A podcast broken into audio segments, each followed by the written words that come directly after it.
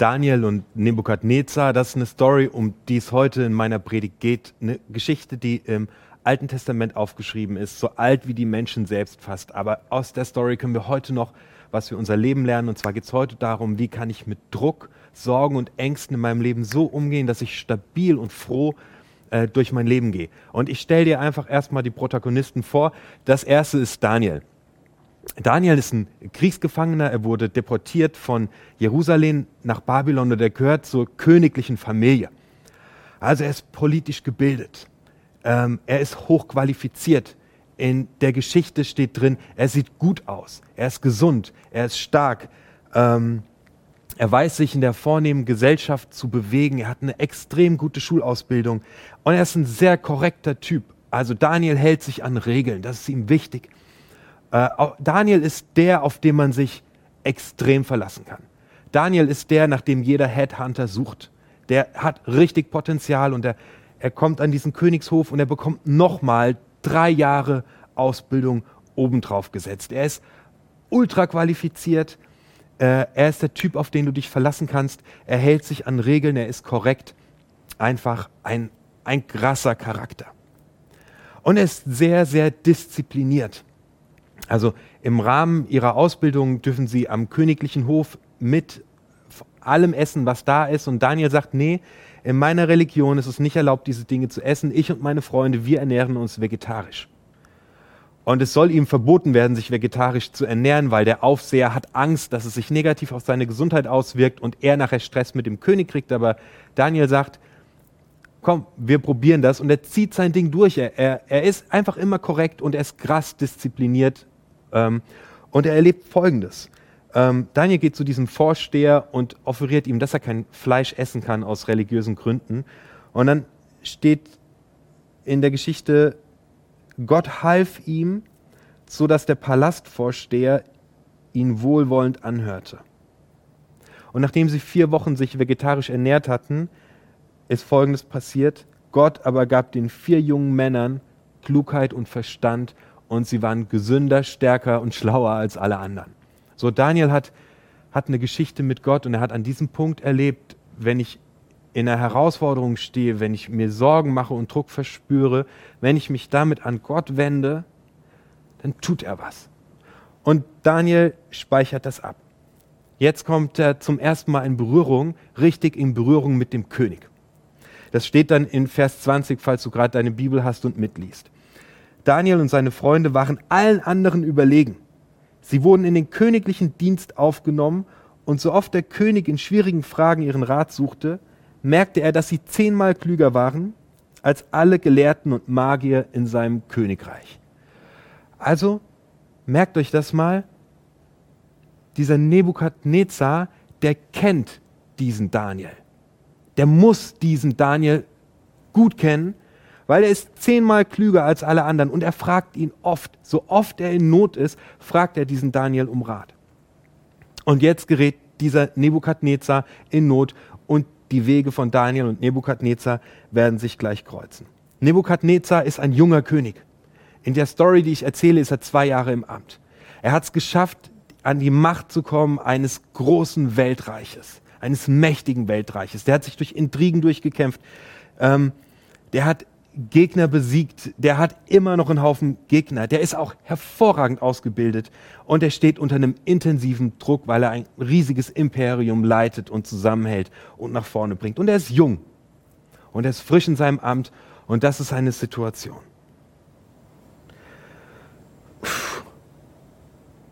Und dieser König hat jetzt ein krasses Erlebnis. Und das, was er erlebt, ist dir und mir auch schon passiert. Er hat einen Albtraum. Er träumt schlecht und seine Gedanken kreisen nur noch um eine Sache. Daniel Kapitel 2, Vers 1. In seinem zweiten Regierungsjahr hatte König Nebukadnezar einen Traum, der ihn so beunruhigte, dass er nicht mehr schlafen konnte. Er hat einen Albtraum, er dreht und wendet sich im Bett, die Gedanken kreisen nur noch um dieses eine Thema und das ist ein Spoiler. In seinem Traum geht es um die Zukunft seines Reiches. Das heißt, er hat Zukunftsängste und du kennst das. Du wälzt dich im Bett und du machst dir Sorgen, was nächste Woche passieren wird. Du machst dir Sorgen, ob du die Wohnung findest, die du brauchst. Du machst dir Sorgen, ob das Geld bis zum Ende des Monats reichen wird, ob der Kunde rechtzeitig bezahlt, damit du deine, An deine Angestellten bezahlen kannst, ob du den Job oder den Studienplatz findest, den du brauchst. Das sind diese Sachen, die im, im Morgengrauen, so im Halbbewussten dann uns total beschäftigen. Wir können nicht einschlafen, wir können aber auch nicht aufstehen. Genauso geht es diesem König, der hat eine Zukunftsangst. Und er ist in einem Karussell.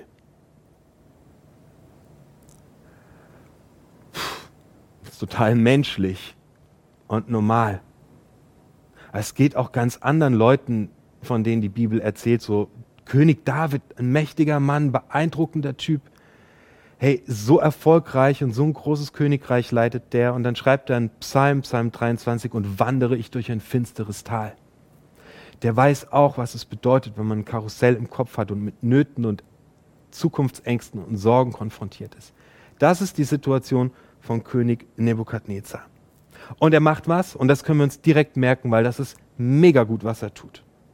Er handelt sofort. Er merkt, wow, ich habe ein Problem, hier stimmt was überhaupt nicht und er handelt sofort. Vers 2, er ließ alle seine Gelehrten, Magier, Wahrsager und Sterndeuter rufen, damit sie ihm seinen Traum erklären sollen. Er merkt, er braucht Hilfe. Das ist mega gut. Also wenn du merkst, du steckst in einem Karussell oder um dich herum ist gerade alles schwarz, das Erste, was ich von König Nebukadnezar lerne, ist, hol dir Hilfe, sprich jemanden an. Und das macht er. Und jetzt passiert Folgendes.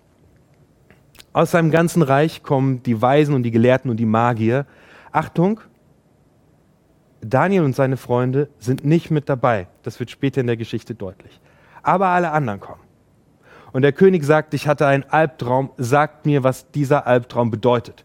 Und dann sagen seine, seine Berater, ja, sag, erzähl uns deinen Traum und dann können wir dir auch sagen, was dein Traum bedeutet. Und er sagte, nein, nein, nein, nein, nein, so nicht.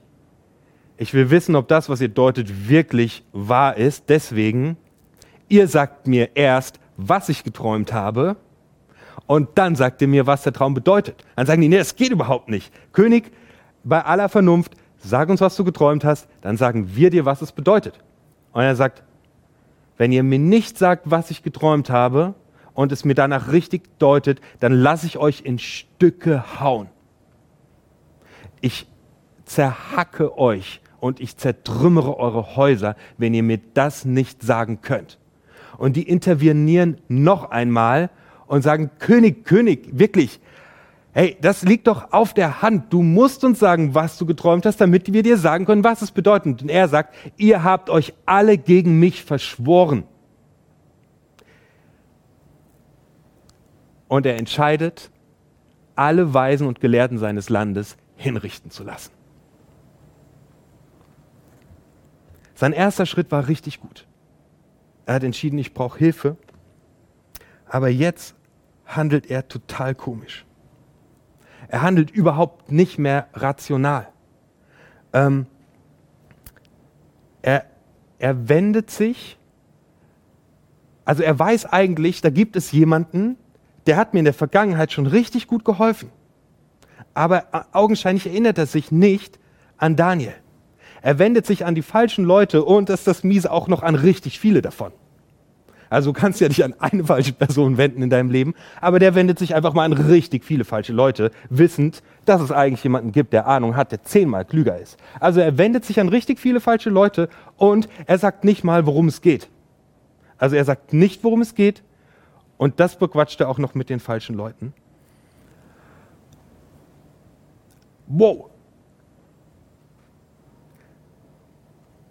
Und er gibt den Druck weiter seinen eigenen inneren Druck, den er hat, dadurch, dass er nicht darüber redet, was sein Problem ist, nicht mit den richtigen Leuten darüber redet, was sein Problem ist, gibt er seinen eigenen Innendruck, äh, Druck weiter und holt alle anderen um sich herum in seinen Schlamassel mit rein. Puh, das, ist, das kann einem den ganzen Tag tatsächlich versauen. Also ich meine, mir droht jetzt zum Glück gerade keiner damit, dass ich zerhackt wird und, und, und dass eine Abrissbirne kommt und dass ich platt gemacht werde. Aber hey, ich kann im Morgengrauen diese krassen Sorgen und Zukunftsängste haben. Und ich rede nicht darüber, was mich gerade wirklich beschäftigt, sondern jammer nur vor allen rum und bekomme schlechte Laune. Und ich ziehe die anderen gerade mal richtig, richtig schön mit rein. Das, äh, der, der König wird paranoid. Der sagt am Ende, alle sind gegen mich. So, vielleicht bist du im Sportunterricht immer als letzter gewählt worden.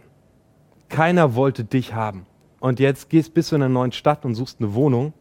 Und eigentlich ist deine innere Haltung, mich nimmt eh keiner, so ich werde nichts finden. So bei dem König Nebukadnezar läuft was im Unbewussten. Der hatte oft Intrigen. Er hat einen Traum, wo es um seine Zukunft geht und in ihm drin kocht alles hoch. Er denkt, alle sind gegen ihn und er, er ist in so einem riesen Karussellding drin und das passiert uns auch. Vielleicht bist du irgendwann mal verlassen worden von deinem Partner. Und du willst eigentlich eine neue Beziehung, aber da ist was passiert früher und du merkst, oh, das hindert dich total am Leben. Und sagst, man kann Frauen nicht vertrauen. Es gibt keinen rationalen Grund dafür. Oder du hast irgendjemandem mal einen Hammer verliehen und der hat ihn nicht zurückgebracht. Ah, das hast du dir gemerkt. Und jetzt will jemand von dir ähm, einen Schraubenzieher und als mm, alles in dir triggert dich an, du gibst nichts her, weil du hast da mal was erlebt. So, das ist das, was, was diesem König passiert. Das ist alles nicht wirklich. Das ist alles nicht real. Aber er sieht sein Königreich in Gefahr.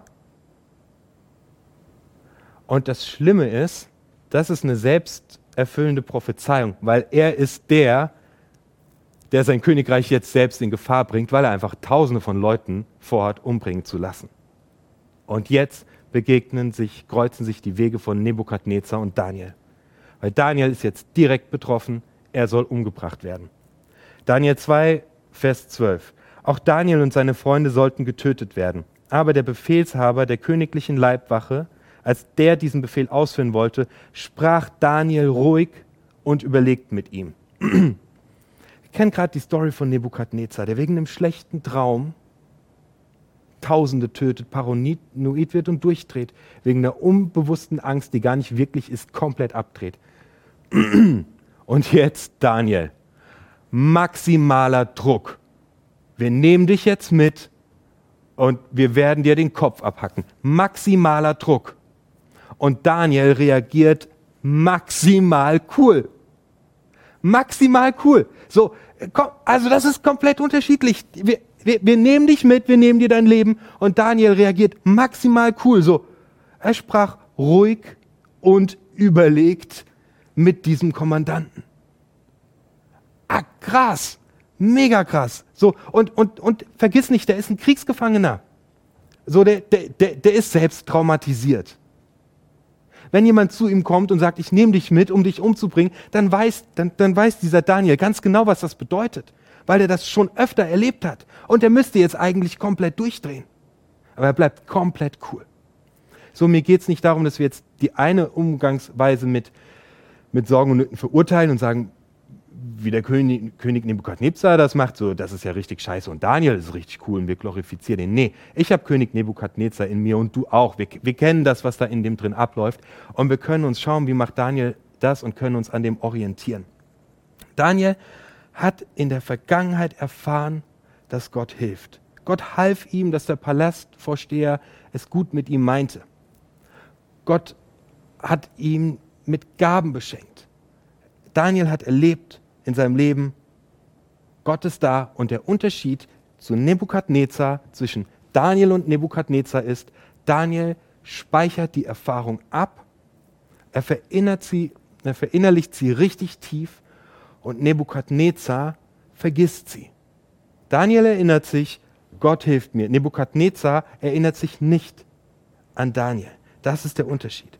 Und ich schätze, dir geht es so wie mir und du möchtest genauso cool und gelassen mit Drucksituationen in deinem Leben umgehen wie Daniel. Und wir schauen uns ganz kurz noch das Setup an, das Daniel sich baut, um mit Druck und Sorgen so umzugehen, dass er stabil und fröhlich durch sein Leben durchlaufen kann.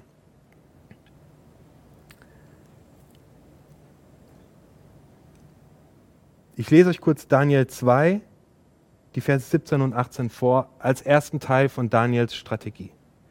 Darauf ging Daniel in sein Haus und erzählte alles seinen drei Freunden. Er forderte sie auf, fleht den Gott des Himmels um Erbarmen an, bittet ihn, dass er mir sein Geheimnis erfüllt und ich dem König seinen Traum deuten kann, damit wir nicht mit den ganzen anderen Weisen Babylons umgebracht werden. Daniel bespricht alles mit seinen drei besten Freunden und sie holen Gott mit ins Boot rein. Daniel bespricht alles mit seinen drei besten Freunden. König Nebukadnezar bespricht nichts. Er sagt nicht mal, worum es geht. Bespricht nichts mit allen. Und Daniel bespricht alles mit ganz gezielten Personen und holt Gott mit rein. Die Nebukadnezar-Strategie, die kennen du und ich. Das ist, wow, wir, wir, wir verteilen unser Leid noch und wir ziehen andere noch mit rein. Wir jammern, wir klagen, wir meckern. Ah, dadurch wird halt einfach überhaupt nichts besser. Wenn du was ändern willst, dann realisiere das, was nicht stimmt und sprich mit ganz gezielten Leuten und hol Gott mit rein. Das ist das Erste, was der macht. Das Zweite, was er macht, ist, er handelt sofort. Er prüft, ist meine Angst real oder ist es so eine unbegründete Sorge? Weil es kann ja sein, er, hat, er ist traumatisiert und jetzt kommt jemand und will ihn verhaften, dass in ihm auch einfach was durchdreht. Das wäre total in Ordnung. Deswegen prüft er das. Er geht zum König und sagt, König, was ist los? Stimmt das? Gib uns eine Frist. Daniel checkt im zweiten Schritt, ist das real? Also, erstens, er bespricht alles mit seinen Freunden und sie beten. Zweitens, er prüft, ob das real ist. Und dann gibt er alles Gott und wartet darauf, dass Gott eingreift. Und dann kommt sein dritter Schritt und der ist genauso wichtig wie die ersten beiden Schritte. Der ist richtig wichtig. Daniel schreibt ein Dankgebet. Das ist, also sorry, ich habe vergessen dir zu sagen, Gott schenkt ihm den Traum, den der König hatte, und Gott schenkt ihm die Deutung. Also Gott handelt und Gott greift ein und yes, es wird gut gehen. Und jetzt schreibt Daniel ein Dankgebet. Und ich glaube, der hat das wirklich aufgeschrieben, weil es steht in diesem Text drin, wenn du es selbst nochmal zu Hause nachliest, explizit dieses Dankgebet, wo er Gott Danke sagt. Das ist wortwörtlich formuliert. Das heißt, er hat sich Mühe gemacht, dieses Dankgebet aufzuschreiben. Und damit verinnerlicht er das Erlebte sodass die Erfahrung in seine Seele reingehen kann und alte Traumas und Erfahrungen und dass er im Sportunterricht nicht gewählt wurde, überschreibt mit einer neuen Erfahrung. Ich glaube, dieser, dieser Schritt ist extrem wichtig. Gott kann dich aus einer Krise rausretten. Das ist mega geil. Das Krasse ist, du wirst höchstwahrscheinlich 14 Tage später wieder in irgendeine Krise reinstolpern und du kannst dein Leben lang alle 14 Tage in dieselbe Krise reinstolpern oder du kannst anfangen, wie Daniel eine Strategie zu entwickeln.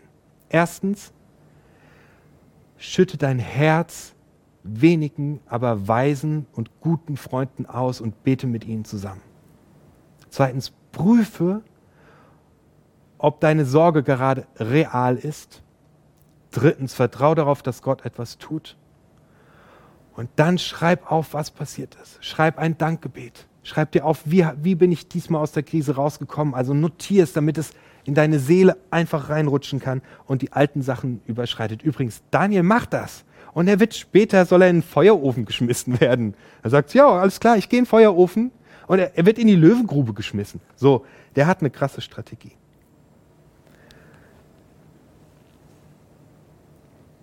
Steve, magst du schon mal Musik machen?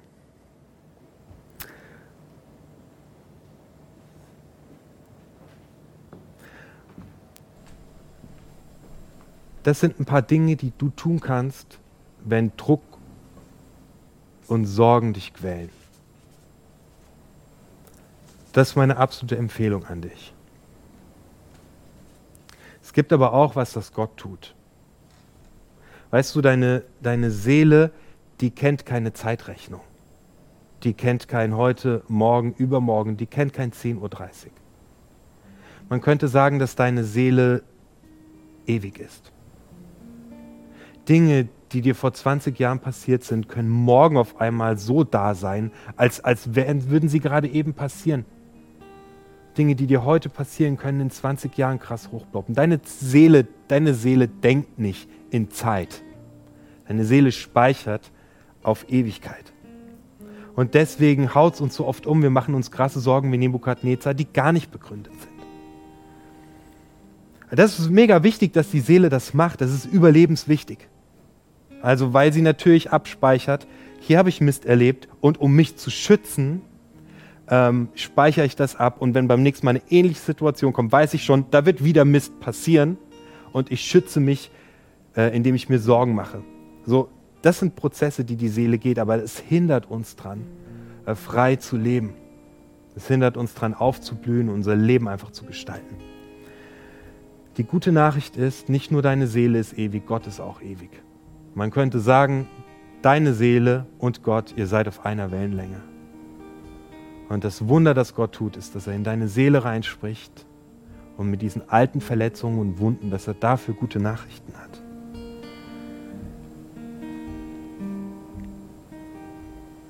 Im Schöpfungsbericht, wenn du unter Minderwertigkeitenkomplexen leidest, sag Gott, ich habe dich sehr gut gemacht.